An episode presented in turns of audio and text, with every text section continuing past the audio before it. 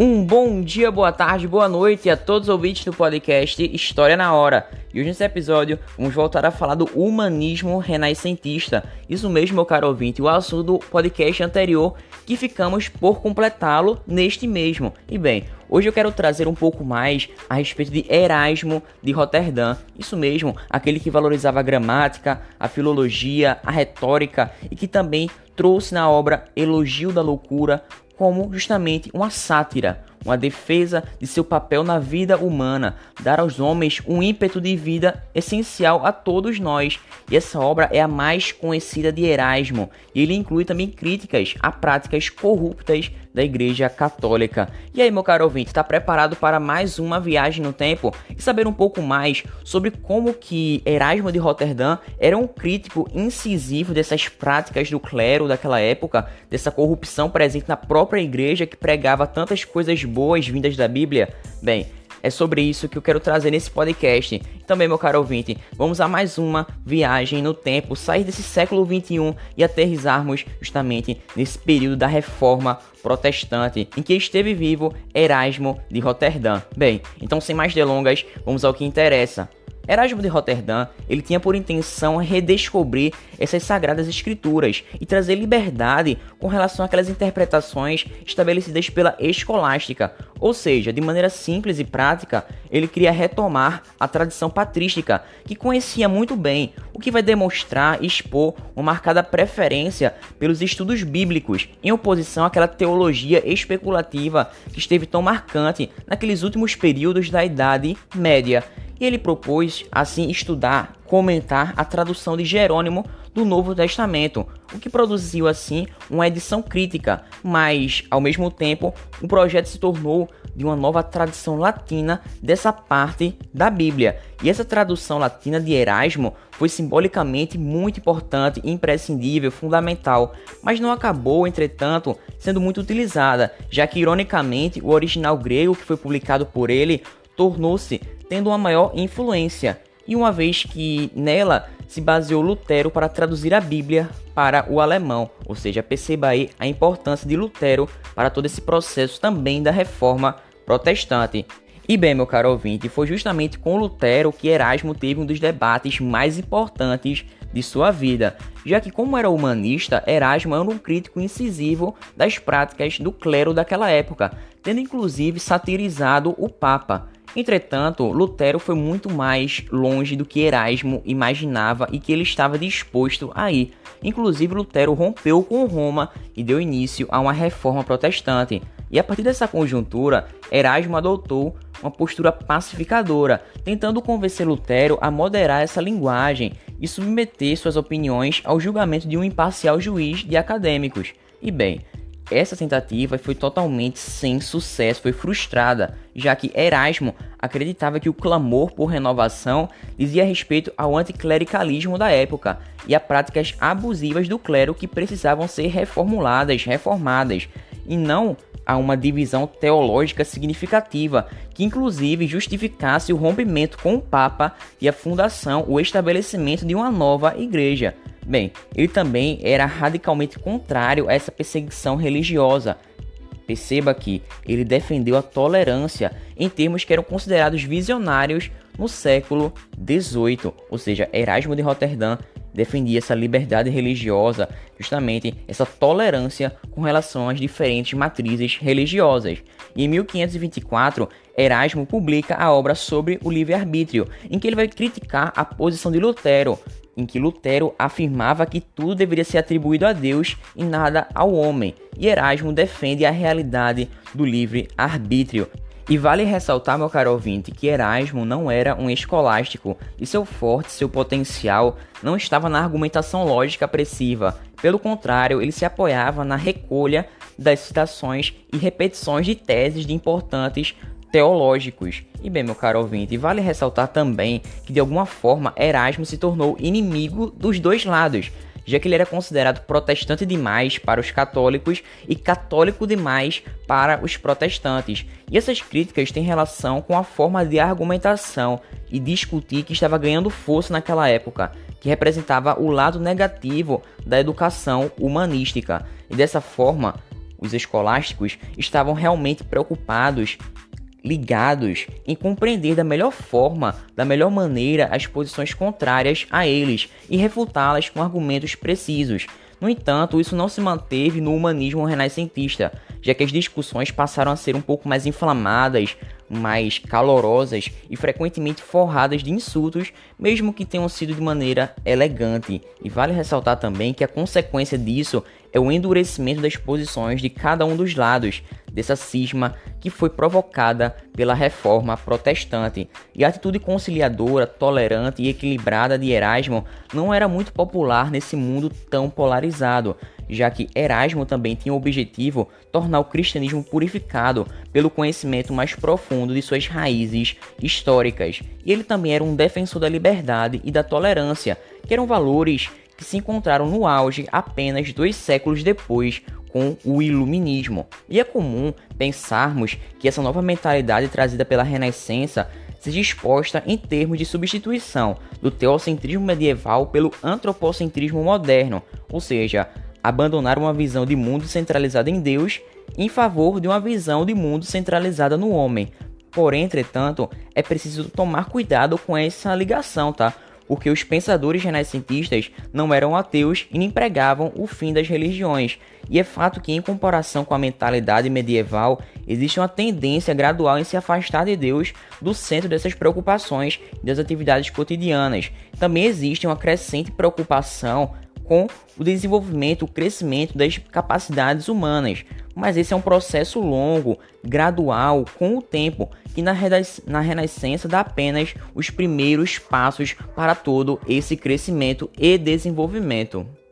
E bem, meu caro ouvinte, modificando um pouco a minha direção argumentativa, eu quero trazer agora a figura de Thomas More, ele mesmo que se envolveu profundamente com as disputas religiosas na Inglaterra, vivendo de 1478 até 1535. Bem, ele não era nobre, mas veio de uma família abastada, o que permitiu a ele ter uma educação exemplar, já moldada naqueles princípios humanistas daquele tempo, estudou em Oxford e assim se tornou um advogado, além de ser um católico muito devoto, que considerou inclusive entrar para um mosteiro franciscano, porém decidiu pela vida pública e pelo seu casamento, já que a vida familiar era importantíssima para Moore, e além disso, sabemos que ele demonstrava uma grande afeição pelos seus filhos. Bem, vale ressaltar que ele educou a sua esposa e suas filhas no classicismo humanista, o que levava em consideração a música, a literatura, as línguas e mostrava assim com orgulho todo esse resultado desses estudos e dos seus esforços,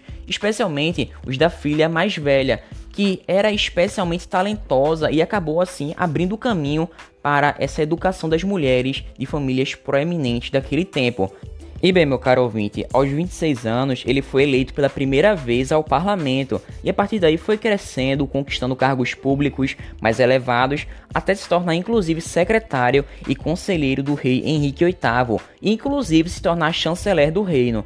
Porém, o seu catolicismo fervoroso de More provou ser um grande problema quando o rei estava inspirado por ideias protestantes, o que declarou assim a própria supremacia como chefe da Igreja da Inglaterra. Porém, More recusou a reconhecer esse título, continuando assim a defender a unidade da Igreja Católica e a autoridade papal. E bem, essa situação ficou ainda mais complicada quando More se recusou a reconhecer a nulidade do casamento de Henrique com Catarina de Aragão e assim a comparecer à coroação de Ana Bolena e bem, a nova esposa de Henrique. E tudo isso levou a justamente a acusação de que More estava traindo o país, a Inglaterra e também o reino inglês. E bem, ele foi levado à Torre de Londres e enfim decapitado. E hoje, atualmente, More ele é considerado um mártir pela Igreja da Inglaterra, além de ser venerado como santo pela Igreja Católica, tendo sido assim declarado patrono dos políticos e dos estadistas pelo Papa João Paulo II. Além disso, outro evento histórico importante que foi alvo da crítica de Thomas More, já que foi justamente ele levantou essa indignação com a avareza das classes altas, ou seja, no processo dos cercamentos dos enclosures da Inglaterra, pelo qual as terras que eram antes de uso comum dos servos passaram a ser exploradas exclusivamente por grandes proprietários para a criação de ovelhas. E bem, esse processo gerou grandes problemas sociais, já que os servos não tinham mais como trabalhar na terra, eles passaram a vender a sua força de trabalho, a sua mão de obra nas cidades e o aumento da produção de lã, por sua vez, foi importante para a expansão comercial inglesa, e esse processo dos enclosures foi fundamental, um dos fatores importantíssimos para a transição da economia feudal para uma economia posteriormente industrializada na Inglaterra. E bem, a obra mais famosa de Thomas More é Utopia, que foi publicada pela primeira vez em 1516. Ele descreve assim a estrutura de uma sociedade idealizada na ilha imaginária do mesmo nome, ou seja, essa ilha tem o nome de Utopia. E o termo é uma criação de More a partir do grego e tem dois sentidos possíveis. Bom, topos significa lugar, o prefixo u pode vir de ou, que indica uma negação, ou até mesmo esse prefixo pode vir de eu, que, que significa bom.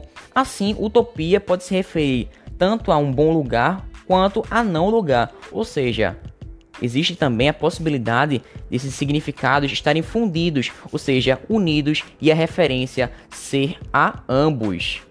E essa mesma obra está baseada na ideia de uma sociedade organizada de modo racional, ou seja, com características radicalmente diferentes das que eram visíveis nas sociedades europeias do século XVI. Ou seja, a utopia não é somente uma idealização, mas uma crítica poderosa ao que acontecia na realidade sendo assim apresentada como uma ilha real em que seu interlocutor teria conhecido em viagens para a América e é explorada na segunda parte da obra a partir de descrições sobre a vida cotidiana e a respeito dos costumes. Inclusive, um dos pontos mais importantes da primeira parte da obra é quando Moore critica a punição de roubo, já que para ele é ineficaz e desproporcional, já que o que de fato deveria ter sido feito é finalizar, acabar com a pobreza e com a fome que fomenta tantos crimes.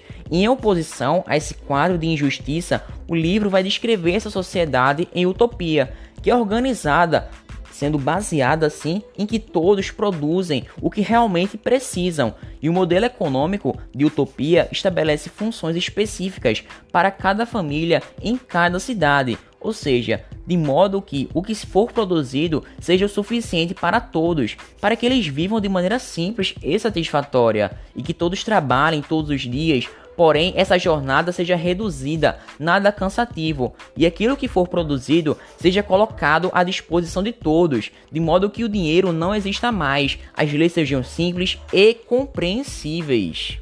E é a partir disso, meu caro ouvinte, que a guerra somente será vista como uma forma de último recurso. Inclusive, a utopia de More é frequentemente comparada à República de Platão, já que é preciso ter em mente a sua intenção de promover uma crítica da sociedade europeia do século XVI, mais do que ser um fato justamente de um projeto político.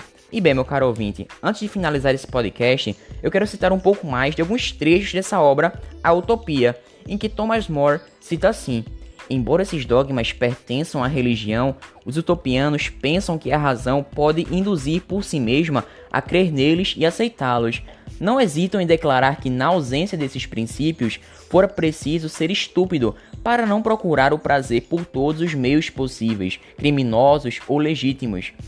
Virtude consistiria então em escolher entre as duas volúpias, a mais deliciosa, a mais picante, e em fugir dos prazeres que se seguissem dores mais vivas do que o gozo que tivessem proporcionado. E bem, ele também cita em outro trecho a cidade inteira, que vai se dividir em quatro quarteirões iguais, e no centro de cada quarteirão encontra-se o mercado das coisas necessárias à vida, e são depositados aí os diferentes produtos do trabalho de todas as famílias, como eu falei. E esses produtos, depositados primeiramente nos entrepostos, são em seguida classificados nas lojas de acordo com a sua espécie. E ele cita assim: cada pai de família vai procurar no mercado aquilo de que tem necessidade para si e os seus, tira o que precisa sem que seja exigido dele nem dinheiro nem troca. Jamais se recusa alguma coisa aos pais de família. A abundância sendo extrema em todas as coisas, não se teme que alguém tire além de sua necessidade. De fato, aquele que tem a certeza de que nada faltará jamais, não procurará possuir mais do que é preciso. O que torna, em geral, os animais cúpios e rapazes é o temor das privações no futuro. No homem, em particular, existe uma outra coisa da avareza, o orgulho, que o excita a ultrapassar em opulência os seus iguais e deslumbrá-los pelo aparato de um luxo supérfluo. Mas as instituições utopianas tornam esse vício impossível. da mesma forma, meu caro ouvinte, Carlos Drummond de Andrade tem um poema que se relaciona com essa cidade inteira que é dividida em quatro quarteirões iguais, isso mesmo, essa parte da ilha utopiana. E ele fala assim no seu poema chamado Cidade Prevista. Ele cita assim: Irmãos, cantai esse mundo que não verei, mas virá um dia dentro de mil anos, talvez mais, não tenham pressa. Um mundo enfim ordenado, uma pátria sem fronteiras, sem leis e regulamentos, uma terra sem bandeiras, sem igrejas nem quartéis, sem dor, sem febre, sem ouro, um jeito só de viver. Mas nesse jeito há variedade, a multiplicidade toda que há dentro de cada um.